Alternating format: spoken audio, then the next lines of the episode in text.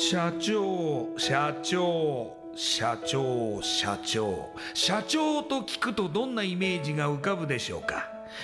近寄りがたい偉い人それとも百戦錬磨？本当にそうでしょうか？社長は会社の顔。多くの責任と悩みを抱えながらどんな時でも毅然としていなければならない。それが社長です。輝いて見えても順風満帆に見えても過去には人には言えない。いやできることなら言いたくない恥ずかしい失敗や挫折しょっぱい話があるんです。社長チップスの塩味はまさにそんな社長たちの汗と涙の塩味。そう。社長は別名 CEO なのですから。この番組ではそんな社長たちのしょっぱい話をあなたのビジネスや仕事に生かしてもらいたい将来社長を志す人たちに希望を届けたいという思いのもとさまざまな業種の社長インタビューを紹介していきます。エスプライドプレゼンツ日本の底力社長チップスラジオ。この番組は株式会社エスプライドの提供でお送りします。社長チップスってなんだろう？辞書で調べてみた。社長のカード付きポテトチップスで他の参加社長とのネットワーク作りにもなりメディア露出の PR 戦略も伝授？どういうこと？日本の底力社長チップスエスプライドプレゼンツ。日本の底力。社長チップスラジオ。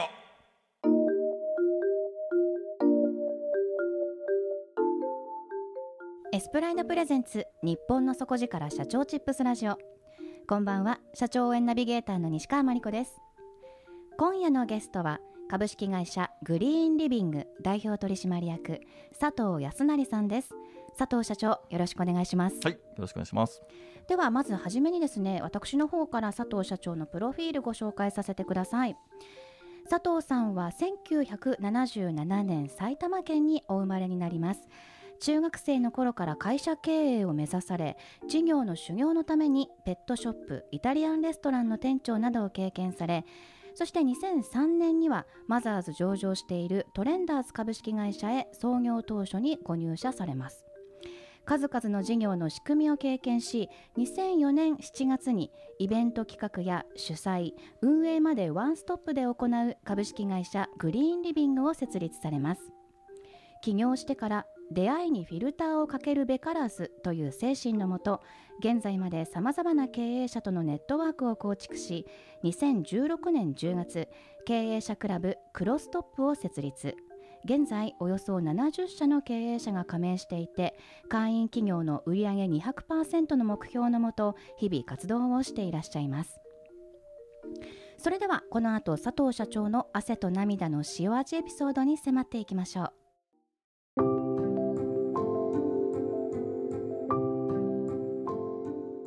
佐藤社長、はい。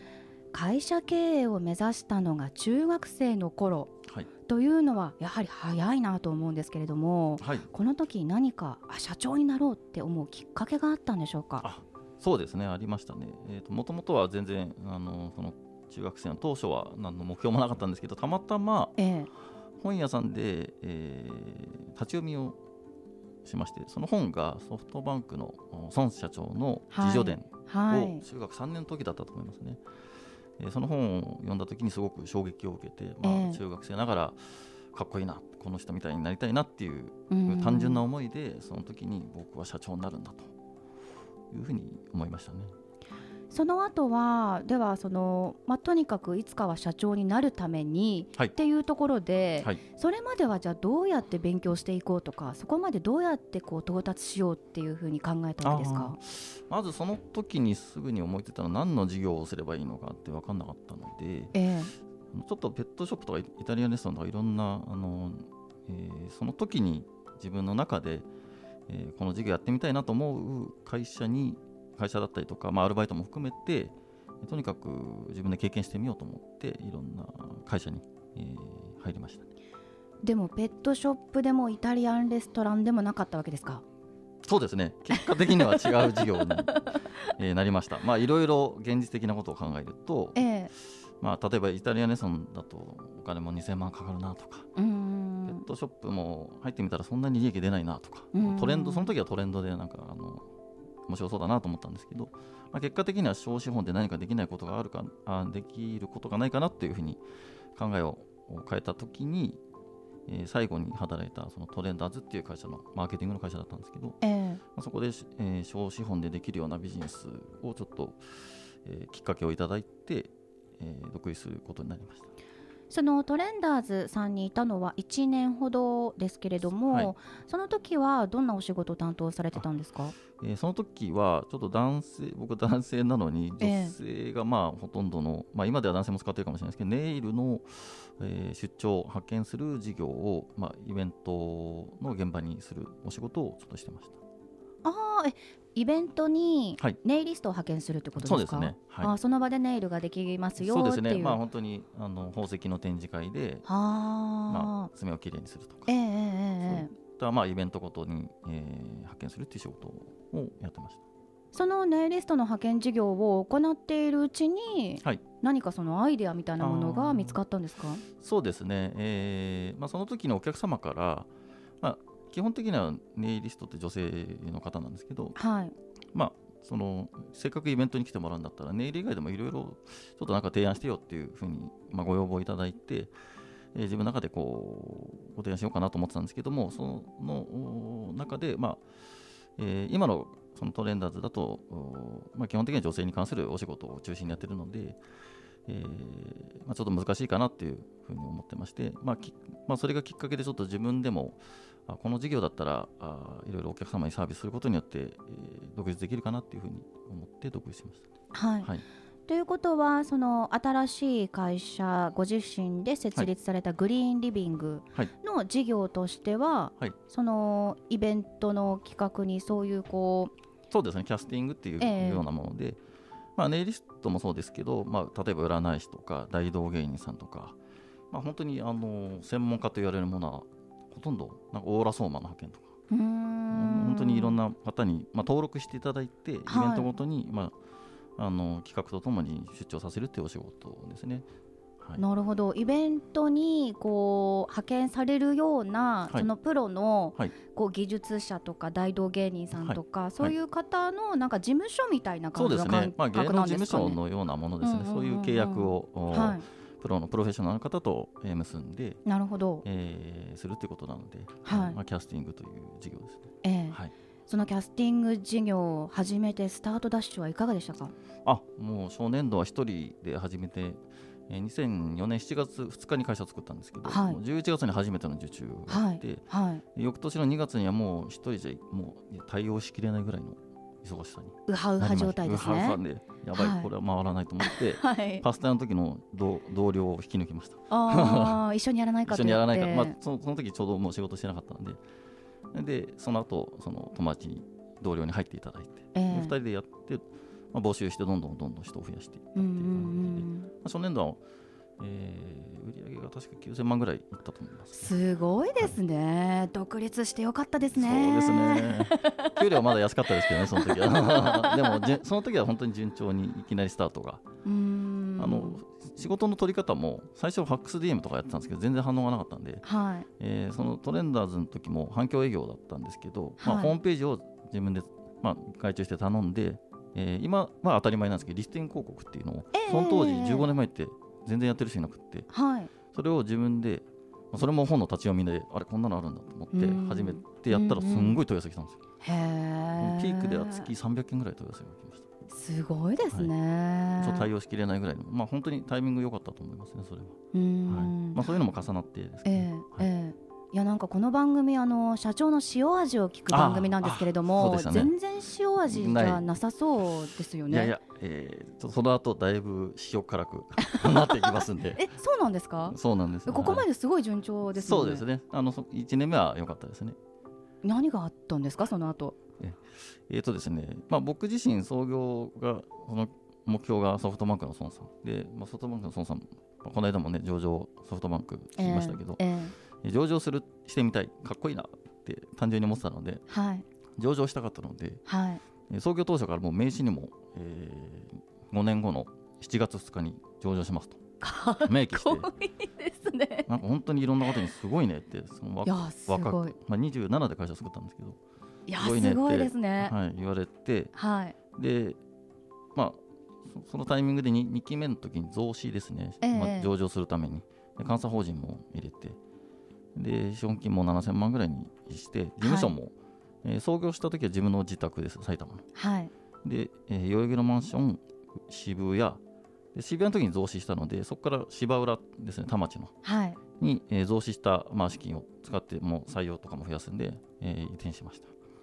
で、まあ、売上も少しずつが上がってきたんですけどそれより経費がどんどん上がってしまってうん。もう出資を受けた翌月から赤字になってしまいまして。翌月から。翌月です。分かりやすく翌月か。らすご翌月に引っ越したので。はい。いねえ、はい。あちこちから言われませんでした、はい。全然予定通りじゃないじゃないかみたいな話になりませんあでした。ーその赤字になってしまう。ええええ。赤字になったタイミングでは何もやらなかったです。なんでかっていうと、それを覚悟で分かってて、逆にベンチャーキャピタルの方からもアドバイスで、最初は先行投資なの赤字でもいいからやれと。ええええ。あそうなんだと思って、ええ。ちょっとやろうと。で人もボンボン採用して、はいそこから売り上げ上がってくればよかったんですけど、まあ、そこを自分の力のお器量のなさだったのか、えー事業は伸びてたんですけど、スローペースで上がってくるっていう。まあそれでもも正直倍ぐらいのペースで言ってたんですけど、一時期。それでも経費の方が上がりすぎてしまって、まあ、社員採用してそんな簡単に当然辞めてくれなんて言えないので、うんえーまあ、コストが上がった状態で続いてしまって、そこから2年間赤字です。2年間24ヶ月、毎月赤字だ。赤字だ。もちろん。綺麗に赤ですよね、もうずっと。資産表が。いやもう今でこそね、はいあのあの笑顔でお話しされてますけども、はいはいその当時それどころじゃないですもんね。そうですね。うーんまあ自分はこう後回しでとにかはいはいはい。くその社員もちろんもに対しての支払いとかっていうはい。ところは滞りなく、でも、はい。あの続けてはい。来られてるっていうところがすごいですよね。本当になんか低空飛行得意だなとこう いやというかこれなかなか乗り越えるのそうですね、もう結構銀行、ちなみに銀行さんから言われたこのリスケジュールっていうのは、え大体、まあ、すると、ほとんど倒産の方が確率高くて、そこから元に戻すっていうのは100社に1社って言われます。えそこから100社に1社、はまあ、今はまあ戻してますけど、100社に1社の、まあ、確率で一応自分ができたんだなっていうふうに思いましたけど、まあそれぐらい結構、追い込まれるとそうなっちゃうっていう。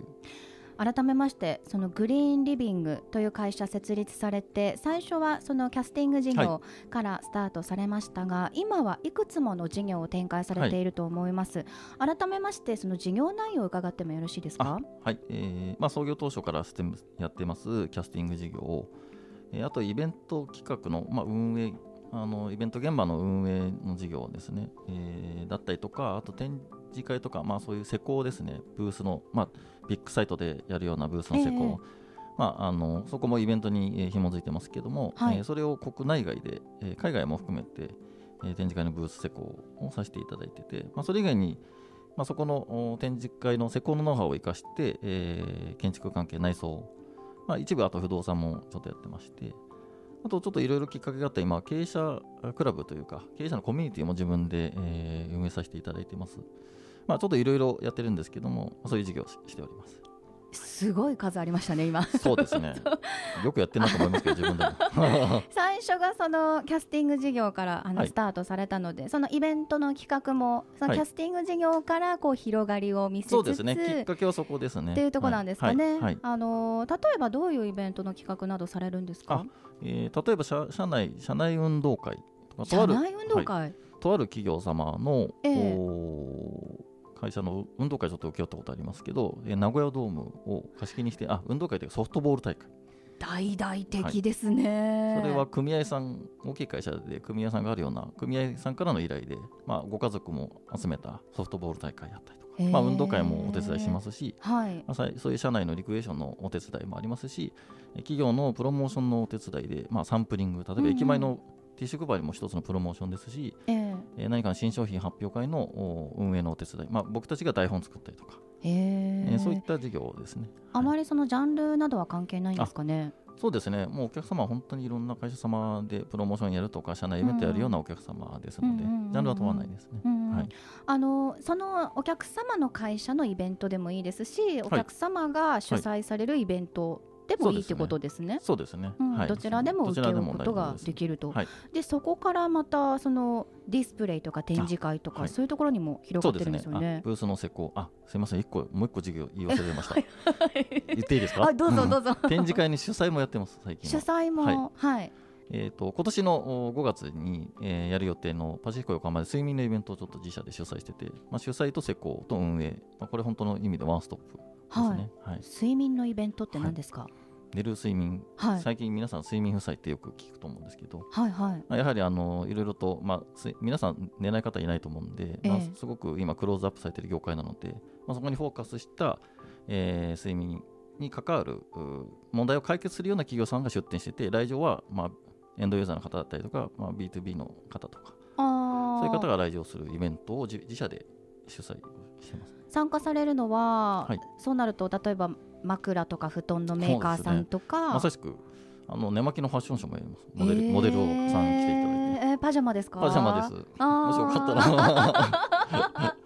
結構あ、はいそうですよね、なんかはい今ってそのパジャマを普通にこう、なんかおしゃれですね。部屋着ですよね。であの着て、はいしかもまあそれをこう、まあ、カーディガン代わりにしたりとか、ね結構その。パジャマっていうはい感じじゃなくなってるんですよね。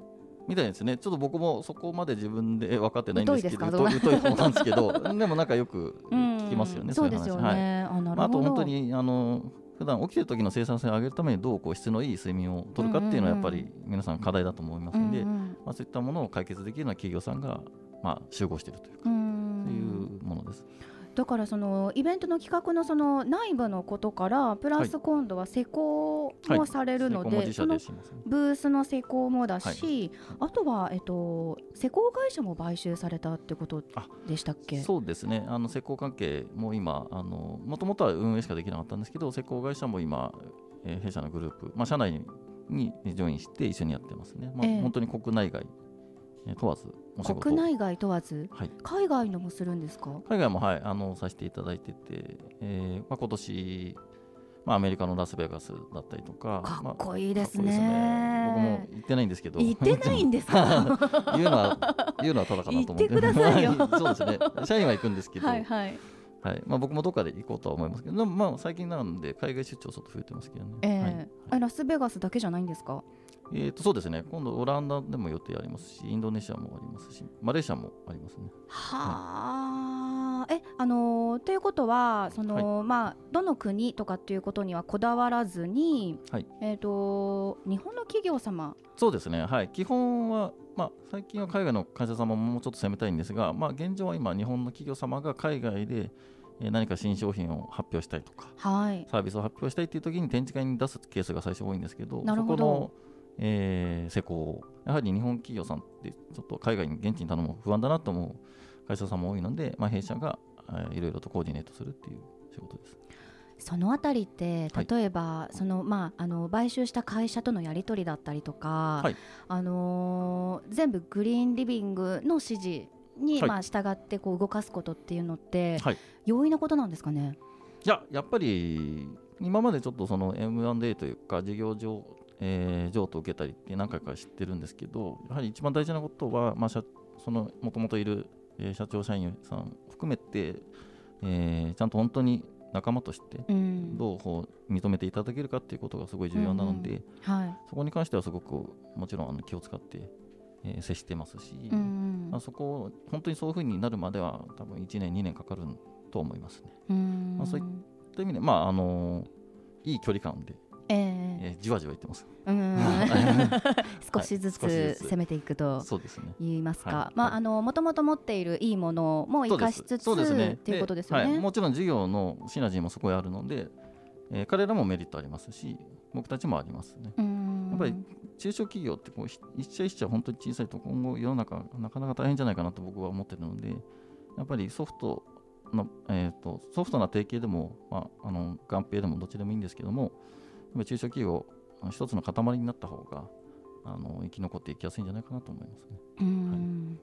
い。やーそれにしてもその社佐藤社長のお話聞いていると、はい。結構そのタイミングタイミングでのご決断の潔さと言いますか、はい。はい、大きなことを決めるのに割とサクサクとああのあやってみようとかあ買ってみようとかっていう感じなのかなってちょっと思ったんですけども、直近のグループ会社になった海外の展示会の会社も2日ぐらいで決めました。はい、いやでも怖さはないですか、ありますあります。はいそういうふうに、まあ、決めなければならないときにはい。何を基準にして決断されます？うーん結局は今まで自分の経験した、えーそこのお経験を生かした直感でしかないと思いますけどね。うーん細かいことあんま見ないですね、僕多分タイプ的に。買収するのに、例えば、えー大きい会社が買収するときって多分いろんな資産表見て、決算書見て、自分資産どれぐらいでとかあると思うんですけど、中小企業になかなかそこ当てはまらなくて、実際、売りたいタイミングの会社ってやっぱり良くない状況の方方が大きいので、例えばその人たちとなどうしたいかとか、何をするかとか、えーそういったところで判断せざるを得ないというか、まあ、M&A に関してはそうですし、うーん。新しい事業も今現状は今のもともとやってるものにシナジーがあるかっていう、まあ、今現状は基準でやってますけどね、うーん。ちょっと経営者クラブはまた違う軸になっちゃいますけど、ええええはい。いやでもその経営者になろうと思ったきっかけがはいはい。孫さんだったっていうところもありますが何かこう、はい社長としての、はい。もう得体の知れない覚悟みたいなものを感じますよね。得体知れないですか？はい。多分基本的にはそ孫さんみたいになりたいっていう思いがあるんで似たようなことしようとなんか無意識も含めてしてるかもしれないです。うーん、やっぱりそこにこう到達できるように目指してらっしゃるっていうか、そうですね、まあ、もうなかなかねすもうそ孫さんなんかすごいんで追いつけないとは思うんですけどプチソンぐらいにはなりたいですけどね、うーん、はい、そうですね。うーん。いやーすごいなと思うんですけどもでもでもあの佐藤社長の,、はい。まあ、あの事業を継がれる方もいらっしゃるかもしれませんし、まあ、うん。これからもっともっと、あのその社長たちがたくさんあの輩出されていきますが、はい。その未来の社長たちに向けてはい。何か佐藤社長からアドバイスやメッセージをいただけますか？はい、そうですねあの僕もいろんな方からまあ相談というか会社作りたいんですけどって今までもたくさんお話聞きました、まはい。あ、その時に一つまず言うのが何の事業をまずやっぱりするかっていうキャッシュポイント。何で売り上げ上げるかっていうことをあのちゃんとお決めないとやっぱりうまくいかないのかなと思うんで、うん。最初になんか財務の勉強した方がいいんですかって言うんですかね。簿記一級取った方がいいんですかみたいなことをやることも多いんですけど、それよりまずはどう稼ぐか、はいはい、あのビジネス商いなのでうん。自分のその、えーリソースを生かして1円でも多くどう売り上げ上げるかっていうところのそのサーサービスをちゃんと決めなさいっていうふうにえー僕はいつもアドバイスしてます。それ以外のことは独立してからでも全然勉強できますしプロに頼めばプロに相談することもできるのでまずは稼ぐ稼がないと何も発生しないのでうんうんキャッシュポイントですね、えーをちゃんと決めなさいっていうふうにアドバイスして佐藤社長の場合は結構はい。きっかけを本屋さんからもらっているそうなんですよ。っていうのも結構印象的でした。あなるほど。やっぱり先人のこう知恵じゃないですけど、うん。やはりあのそういうエッセンスに詰まってると思いますんでうん。本をたくさん読みなさいっていうのも一つアドバイスかもしれないですね、うんはい。まあ、読みやされと感じですたくさんお話ありがとうございました。今夜のゲストは株式会社グリーンリビング代表取締役佐藤康成さんでした。ありがとうございました、はいありがとうございました。インパクトのある PR がしたいけどどうしたらいいのか。採用の時学生の印象に残せるようなものがあればな。社長同士のつながりを作りたいんですけど。社長さん悩んでいませんか？その悩み解決しましょう日本の底力社長チップス。だっと、だちつぷ、あとちつぷ、だとちエスプライドプレゼンツ日本の底力社長チップスラジオ。この番組は株式会社エスプライドの提供でお送りしました。